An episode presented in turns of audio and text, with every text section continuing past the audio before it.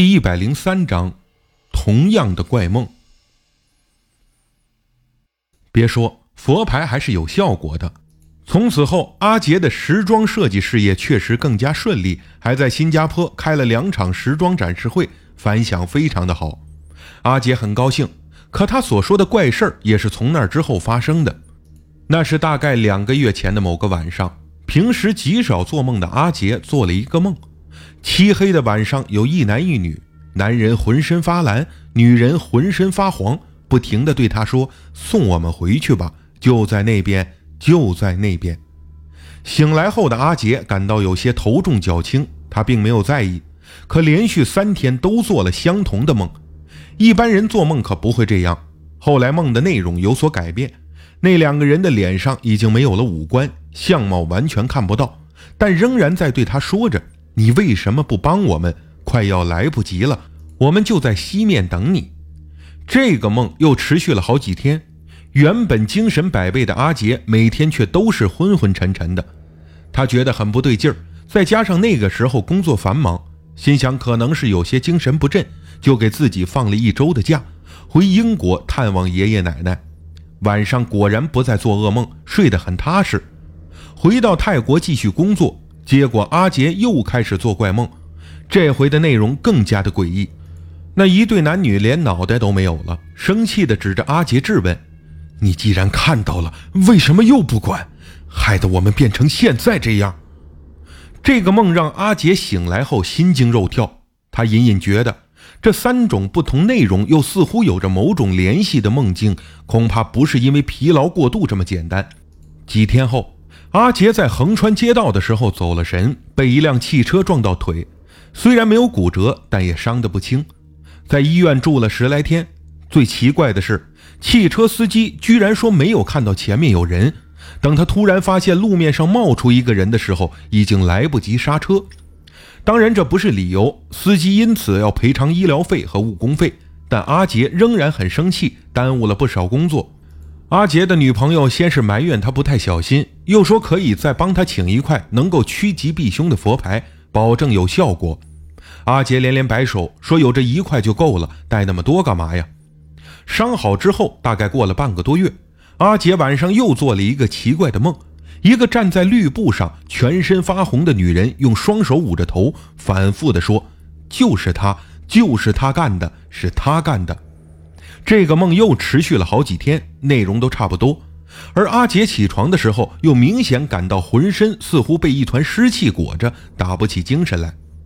几天后，怪梦再次出现，那个全身发红的女人仍然双手抱头，看不到脸，语气焦急地说：“她来了，她就要走了，快点儿，快点儿。”阿杰有些顶不住了，只得找医生要了一些镇静安神的西药服用。第二天晚上，怪梦的内容又变了。女人呜呜地哭着：“你为什么不拦住他？就是他，真的就是他呀！”在梦中的阿杰实在忍不住，他很想问话，居然真的发出声音了：“他是谁？你又到底要我做什么呀？”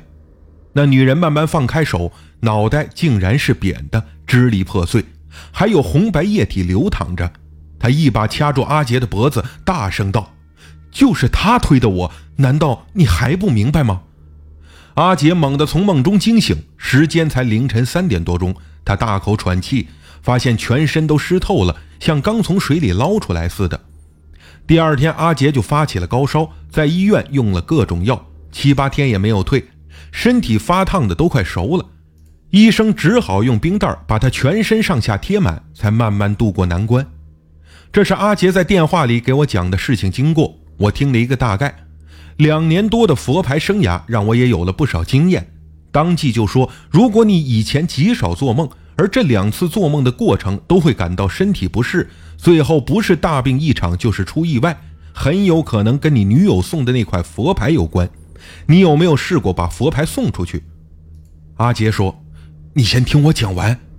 前些天我在家附近的便利店买东西，看到有个年轻女孩买了一块面包。”边结账边哭，她走后，老板对我说：“那年轻女孩的姐姐原来就住在这附近，和男友同居两年多，几个月前晾衣服的时候，不小心从十几层楼上掉下来，摔死了。女孩去找那个男人，想取回姐姐的一些遗物，可那男人死活不同意，说那些东西都是他出钱买的，还把女孩骂出门。听说前几天那男人刚把房子卖掉搬走了。我疑惑地问：“这件事情和你的遭遇有什么联系？”阿杰说：“本来我也没多想，可便利店老板又和我多说了几句。”说那女孩生前经常去他店里买巧克力，特别喜欢穿红裙子。出事的时候啊，很多人围观，摔得好惨呐，头都烂了。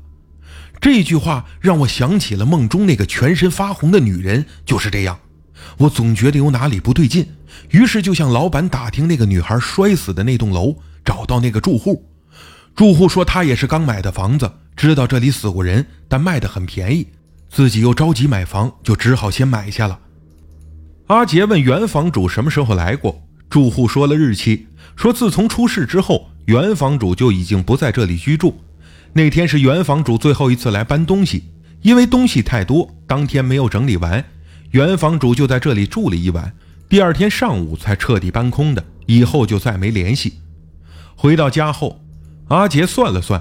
发现那个原房主最后一次来搬东西的日期，就是怪梦中女人对他说：“他来了，他就要走了。”是同一天。这件事情让阿杰感到困惑，他又想起上个梦境的事儿，就是一蓝一黄的那对男女。当时在梦里，那对男女曾经说过：“我们就在西面等你。”这句话。华新市的西面就是考爱山，虽然不太高，但地处泰缅边境，全是深山密林。除了探险家和驴友，普通人是很少去的。阿杰在网上查找和爱考山有关的各种新闻，果然有收获。一对夫妻探险者的尸体在爱考山被发现，从浑身骨折判断是从山崖跌落而摔死。两人身穿蓝色和黄色的旅行服，头部均缺失，伤口处有撕咬痕迹，应该是被野兽咬扯而掉。阿杰觉得浑身发冷。难道这两件事和梦境都是巧合吗？他不这么认为，越想越害怕。回想起自从带上女友送的这块佛牌之后，自己似乎总是觉得打不起精神来，就算每天坚持跑步，也经常睡不醒。而在这以前是从未有过的。于是阿杰开始怀疑这块佛牌有古怪，便向女友打听佛牌的来历和出处。女友告诉他。这块佛牌是由一位住在宋卡、名叫阿赞都坤的师傅制作加持过的。